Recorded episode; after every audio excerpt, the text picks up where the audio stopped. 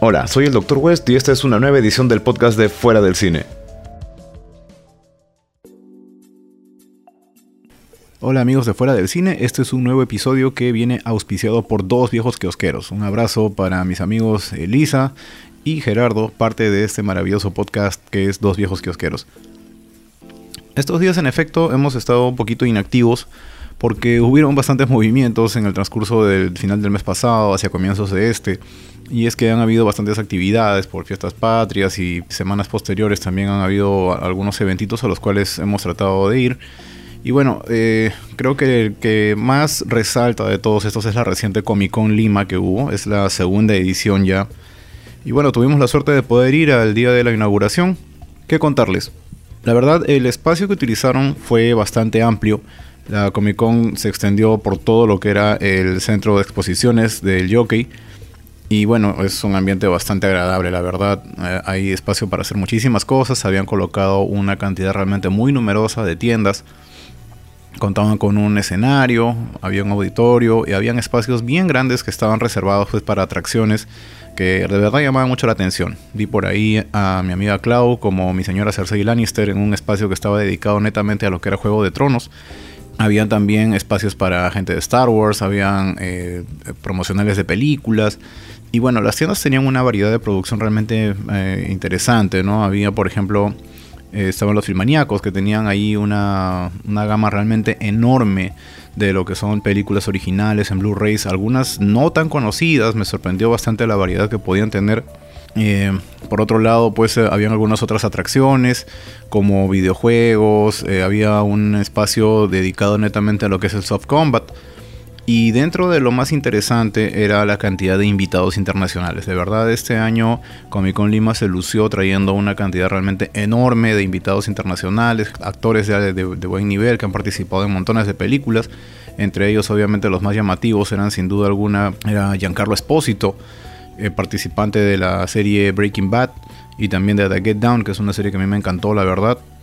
Estuvo también Jason David Frank, conocidísimo por toda la generación que, creció en los 90 con los Power Rangers, como el Green Ranger y posteriormente el White Ranger, el popular Tommy. Entonces eh, había bastante atracción para la gente. Y bueno, eh, en lo personal me gustó bastante que viniera Richard Brake también, porque a pesar de que lo promocionaron solamente como eh, haber interpretado en algún momento al, Rey de la Noche en Juego de Tronos, en realidad él tiene un historial bastante extenso de películas de terror en las que ha participado, inclusive está a punto de aparecer en la nueva película de Rob Zombie, Three from Hell. Y de verdad me, hubiera gustado mucho conocerlo. Lamentablemente no pude estar de todos los días en, en la Comic Con pero eh, agradezco bastante que lo hayan traído. Sin embargo, una gran observación que tengo que hacer es que dentro de todas las atracciones que les acabo de mencionar, que, estuvieron bien realmente, llamaron la atención del público, dudo mucho que alguien que haya ido haya salido aburrido o sin haber visto algo que le llame la atención. También sería mezquino de mi parte decir lo mismo. La Comic Con tiene que basarse justamente en la cultura del cómic, si no vamos a hablar absolutamente nada de cómics, entonces esto no puede considerarse una Comic Con. Por muchos cosplayers que hayan, por mucha gente que vaya pues con, detalles propios de, alguna película. Es precisamente eso, hablamos de películas que tienen base en cómics.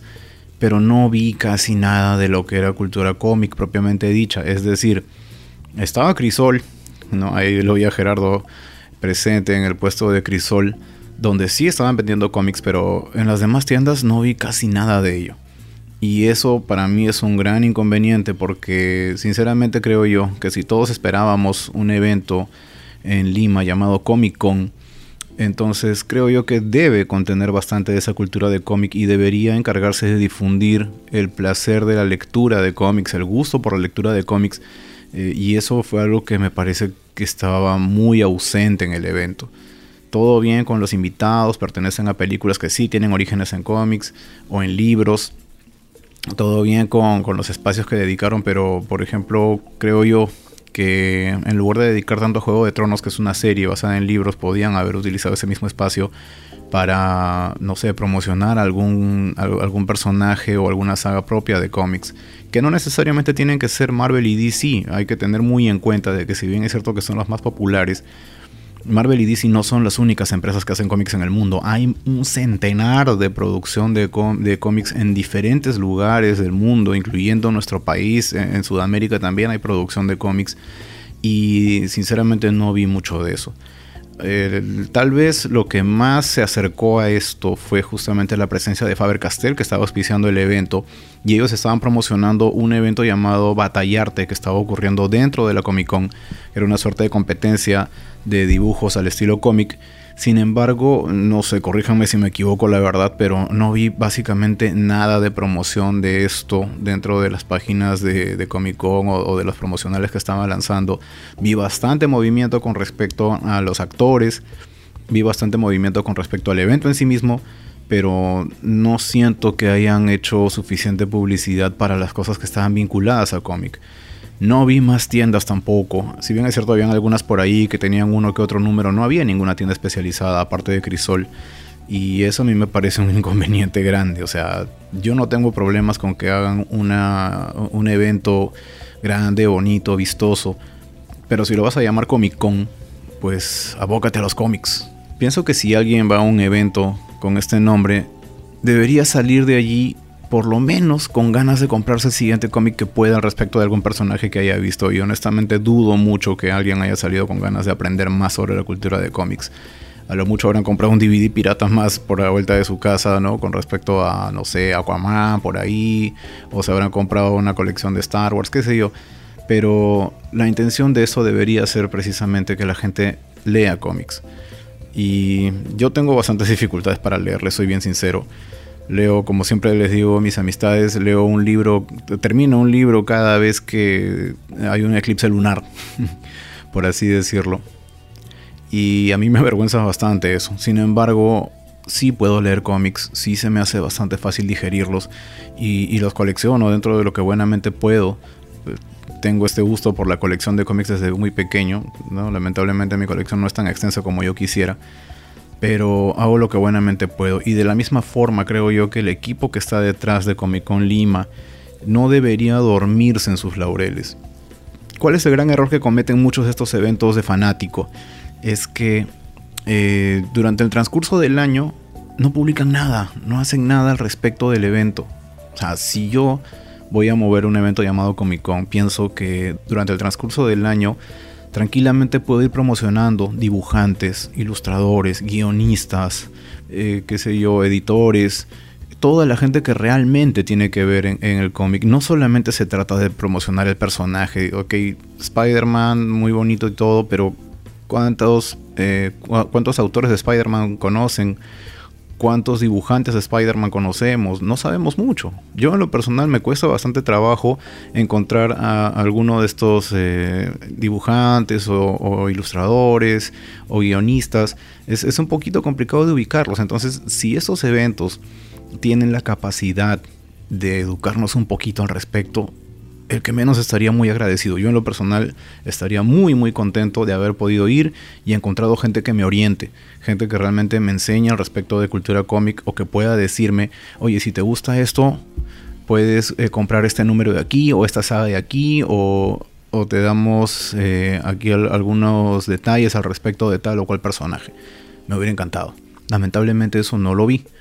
Y yo sinceramente creo que aún hay bastante trabajo que hacer al respecto de eso. Les pediría en todo caso, tanto a Comic Con Lima como a cualquier otra empresa que quiera hacer este tipo de eventos, que mientras el evento se apague, o sea, ya terminó ahora Comic Con y no vamos a saber de esto hasta el próximo año, entonces aprovechen el resto del año para empezar a educar a la gente, para que el día que ustedes traigan a un artista gráfico alguien que ha participado en una editorial, alguien que ha participado de, eh, Marvel o, de, DC o, de Vertigo o de cualquier otra empresa, eh, qué sé yo, Dark Horse, de cualquiera de ellos, el día que venga, el público los está esperando con los brazos abiertos. Creo que presentaron a un ilustrador que había estado trabajando para los cómics de Star Wars y cuando dijeron su nombre, eh, la gente simplemente dijo, ah, entonces, esa no puede ser la respuesta en una Comic Con donde se supone que está yendo toda la gente que realmente está interesada por esta cultura de cómics. Y por ese lado, como les digo, todavía me parece que hay mucho que hacer. somos un país que realmente lee poco, eh, hay que ser sinceros también. Entonces, tienes la capacidad de atraer a la gente de, mil maneras, pues hazlo y obtengo beneficio de ellos. Si no, bueno, en todo caso, cámbiale de nombre al evento y básalo en otra cosa, ¿no? Películas con, Funko con, eh, no sé, eh, Feria con, qué sé yo. Hay montones de nombres que les puedes poner a, un evento sin necesidad de colgarte de un famoso nombre que en Estados Unidos representa realmente el corazón de los cómics. Tengo amigos que han ido para allá y han regresado con algún número de algún cómic especial firmado por el dibujante, firmado por el guionista y, con una fotografía con, alguien eh, propio de la producción de este mismo cómic. ¿no? no les estoy pidiendo eso, sé que es complicado, sé que no es nada sencillo, pero en teoría a eso deberíamos apuntar. La distribución de cultura popular en realidad es mucho más complicada de lo que parece. Y hay gente que realmente se echa la espalda a estas cosas. Yo realmente aplaudo los esfuerzos que están haciendo. Y de la misma manera también aplaudo, por ejemplo, el esfuerzo que están haciendo mis amigos de Marmotas Asesinas del Espacio Exterior, que llevan ya buen tiempo eh, haciendo algunas proyecciones, tratando de que la gente conozca pues películas de bajo presupuesto, principalmente de los 80s. Y de verdad es un gusto. Ah, por ahora ellos están yendo a Sinestesia, que es un local que se encarga de proyección de películas en escala pequeña. La sala no es muy grande, pero tiene un buen proyector, es bastante cómodo el lugar. La entrada no es muy costosa, son 7 soles nada más. Y bueno, le dan a uno las facilidades para ver las películas que, están exhibiendo en, diferentes horarios. Eh, hay eh, diferentes funciones en el transcurso del mes. Marmotas por el momento ha estado pasando un par de películas al mes, lo cual ha sido bastante agradable. Ya empezamos hace, hace un tiempo con El Vengador Tóxico y con The Class of Hike, dos clásicos de Troma que en lo personal son muy queridos. Así que es muy diferente, créanme. Yo por el tipo de películas que veo estoy acostumbrado a verlas completamente solo. Y es muy distinto cuando estás rodeado de un montón de fanáticos. Porque aprecias la película de otra manera, te das cuenta que las escenas que a ti te parecían graciosas también le parecen graciosas a los demás, o que, el resto se afecta por algo que a ti también te chocó. Es, es muy distinto, créanme. Así que eso se los agradezco bastante a la gente de Marmotas por este esfuerzo. Sé que no son películas populares, sé que no pretendían serlas bajo ninguna circunstancia, pero da gusto encontrar gente fanática que quiera realmente ir y pasar un buen rato entre patas. Pasar un buen rato eh, viendo una de esas películas extrañas. Lo último que pasaron ha sido eh, Videodrome, eh, la película de, de Cronenberg, tremendo peliculón realmente que creo que los que no la hayan visto pues se han llevado una grata sorpresa con esta película porque era una película precisamente sorpresa, no estaba anunciada y abrieron con ella, además encima con la versión, eh, con el doblaje que, nos pasaron aquí por aquellos años 80 en, la televisión, así que también fue bastante familiar para uno. Y por otro lado pasaron Street Trash, que es una película de James Muro, bastante chocante, con un humor muy sórdido, digamos, eh, muy, eh, muy en tu rostro directamente. Te restriegan, digamos, la forma en la que vive la gente en los estratos de menor poder adquisitivo en Estados Unidos, en este caso. Y de verdad es, es bastante eh, chocante, por decirlo menos. Así que de cualquier manera ha, sido una grata experiencia. Yo sinceramente espero que ellos continúen haciendo esta clase de trabajos porque se disfruta bastante. Además, no solamente eso, sino que también organizaron algunos sorteos, organizaron eh, algunas cositas en las cuales la gente podía participar y, eso es entretenido, es bastante entretenido porque hace que uno se sienta que está en un lugar donde tiramos todos para el mismo lado, ¿no? Comprendemos este tipo de películas y nos gusta. Lo que se viene dentro de poco es Caníbal Holocausto y Eaten Alive, que son dos películas también del género de caníbales tienen escenas bastante fuertes, ambas fueron bastante controvertidas en su momento, especialmente Caníbal Holocausto, que le representó prácticamente al director poco más seguirse a la cárcel, estuvo con un juicio de por medio. Así que eh, de cualquier manera pues resultan bastante interesantes. Y como les digo, espero de todo corazón que, ellos puedan mantener esta clase de proyecciones. En algún momento me gustaría hacer algo similar, ¿no? crear pequeños ciclos o algo por el estilo. Hace años lo hacía me gustaría volver a ello en algún momento y distribuir de nuevo estas películas que si bien es cierto no son populares y jamás han pretendido serlo, pues creo yo que por ahí esconden bastantes joyitas que, quizás en el momento fueron incomprendidas y que ahora pueden ser vistas con otros ojos. Por ejemplo, James Muro, que hizo justamente esta película Street Trash, eh, aunque no lo parezca, terminó después de haber hecho una película como esa trabajando nada menos que en otras de mayor nivel económico, por así decirlo, como fue por ejemplo X-Men del 2000 y otras más por ahí en el departamento de efectos especiales. El hombre al final resultó ser una suerte de genio escondido, digamos, bajo todas estas capas de bajo presupuesto, sangre, tripas, cosas de colores y lo demás. Así que por todo esto, desde aquí un abrazo a Marmotas y de verdad muchísimas gracias por ese esfuerzo que están haciendo. En lo personal voy a tratar de ir a todas las funciones que pueda y, compartir, compartir un momento con ustedes porque de verdad se, se pasa chévere. Es innegable. Por otro lado, otra agrupación que también ha estado tratando de, darle con fuerza, de darle impulso justamente a esta cultura de cine de terror, ha sido Morbidus, Morbidus Fest. Eh, hacia fiestas patrias, hacia finales de, de, julio, ellos realizaron un evento, el Morbidus Fest Circo Macabro, y me invitaron a participar de él. Hice una exposición ahí al respecto de los circos y de cómo se desarrollan pues las películas de terror en el ambiente circense. Eh, hubieron varias ahí interesantes, conversamos mucho, fueron tres días de evento y me dio gusto también ver que si bien es cierto, eh, el evento no era algo gigantesco, no era un despliegue ni remotamente cercano al de la Comic Con, pero veía a la gente interesada, veía a las personas que llegaban escuchando las conferencias, poniendo atención a las cositas que estaban en los puestos porque eran cosas muy auténticas. Cada uno de los, eh, de los feriantes que estaban allí ese día eh, tenía producción muy propia. Recuerdo, por ejemplo, el tiempo de Adolini, que son eh, ilustradores. recuerdo a más de uno Masks que también hacen máscaras. Les compré una porque de verdad me gustaron bastante. Eran máscaras de látex con temática de terror. Habían esculturas, habían trabajos hechos en, en calaveritas. estaba la zona Morlock con sus películas. Un abrazo para Baldomero también. Y por supuesto estaba pues el gato descalzo con, con Germán Atoche que siempre trata de mover toda esta cultura de terror. Y de verdad, como les digo, es un gusto ver que, que existe un lugar en donde todas estas personas que tienen una producción basada en el cine de terror o en la literatura de terror tengan un lugar en donde compartir.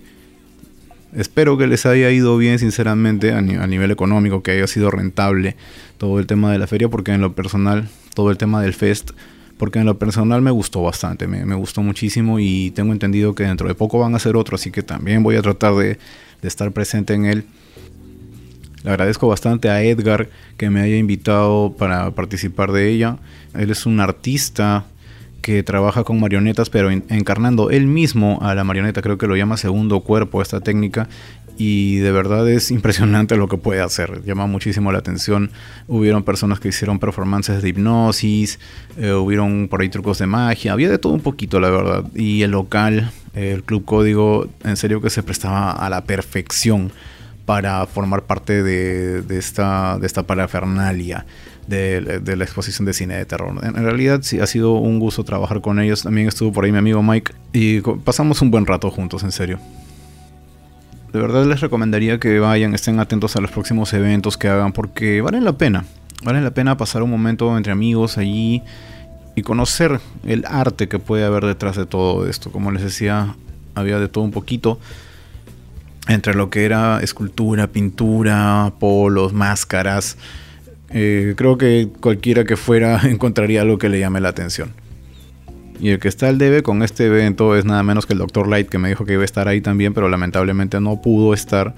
Eh, tuvo un, asunto personal y no pudo llegar a ninguno de los días del, fest. Pero de todas maneras eh, ha prometido que en el próximo va a estar presente. Así que vamos a verle, tomaré la palabra. Sin embargo, me mandó aquí unos saludos para el clan Hammerhall. Ellos son los que estaban haciendo soft combat ahí en la Comic Con. Y por ejemplo, esa atracción debió haber sido más publicitada. Yo no tenía idea de que había soft combat. Hubiera llevado otro tipo de ropa para hacer un poquito de ejercicio ahí. Habría sido interesante aprender un poco y agarrarse a palazos con alguien sin la necesidad de herirlo. Eh, Garlin, Brun el Bárbaro. Hay saludos también para la Saber Guild Perú, Tatooine, Eduardo, su esposa María Paz y también al amigo Gio Cosplayer, a quien también nos encontramos en la Comic Con. Y este fin de semana él va a estar en un conversatorio al respecto del personaje del Joker, del Guasón. y se llama Joker de la historieta al cine. Él se ha eh, caracterizado bastante bien en estos días para asemejarse tanto como buenamente se pueda al nuevo Joker que está presentándose en la película con Joaquín Phoenix. Así que estamos a la espera también del estreno. Y bueno amigos, por hoy esto creo que es todo. De todos modos les dejo un gran abrazo, tengan mucho cuidado con el frío porque está bien fuerte. Y nos encontramos como siempre fuera del cine.